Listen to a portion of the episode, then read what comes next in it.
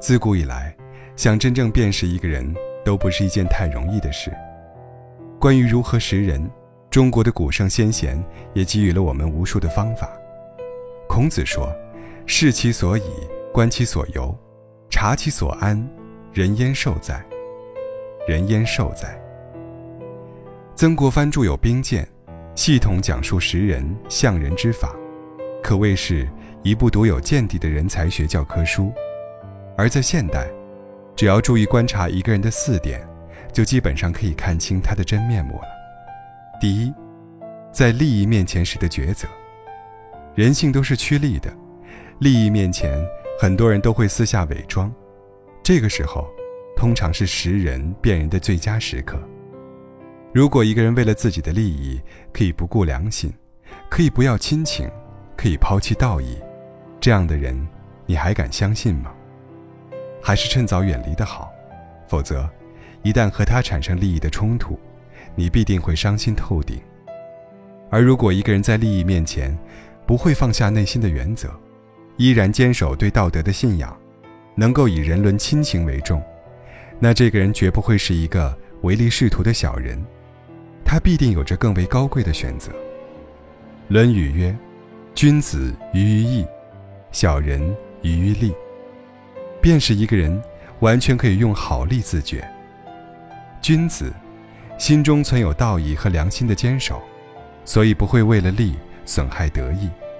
小人，都是以利为标尺来做权衡，经常违背道义功德，甚至无所顾忌。利。就是一块试金石。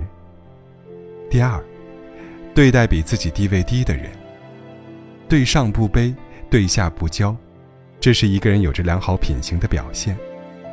如果一个人对上阿谀奉承，对下颐指气使，那这个人不会有好的道德修养。有道德、有教养的人，对任何人都是尊重的，就算是和比他地位低的人交流，也不会显出高傲。更可贵的人，是可以威武不屈，在权势面前仍能保持气节。李白说：“安能摧眉折腰事权贵，使我不得开心颜。”这，正是可贵的精神。一般而言，人们面对比自己地位低的人，天生就有种优越感。而如果一个人不去放大自己的优越感，去踩低别人，反而代之以尊重。那他必定拥有善意，拥有操守，是可靠的人。第三，对待父母的态度，我们通常都是好脾气都留给了他人，而坏脾气都留给了家人，这在心理学上是很正常不过的事情。然而，如果一个人在对待最亲近的人时，也能够始终保持涵养、和颜悦色，那这个人有着很了不起的修行。是令人佩服的。《论语》中有一章，子夏问孝。子曰：“色难，有事，弟子服其劳；有酒食，先生传。曾是以为孝乎？”就是告诉我们，对待我们的父母，最重要的是态度，最难的也是态度，一定要重视态度上的修养。古语说。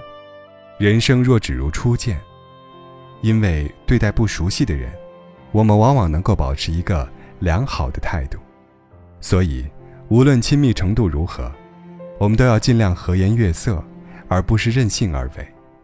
而对身边亲密的人，说话和气，不骄不躁，谦逊有礼，多半都是受过良好的家庭教育，有责任心、有担当的一个人，也更容易让别人信任。和喜欢。第四，面对诺言的时候，面对诺言，往往也能够很轻易的看出一个人的品行。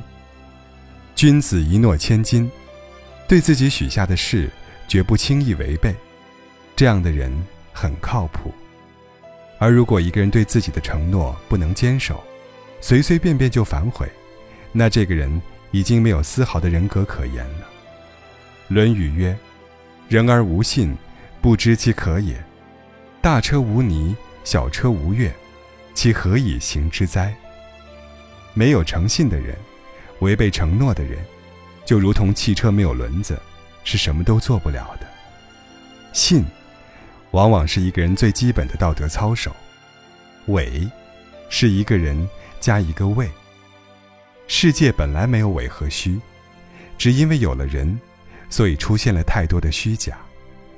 看清一个人，也的确不是一件容易的事，但只要领悟上面的四点，便可以有的放矢。人心难测，希望你在人生的路上，学会识人辨人，也希望天下善良的人得到优待，心怀叵测的人无处遁形。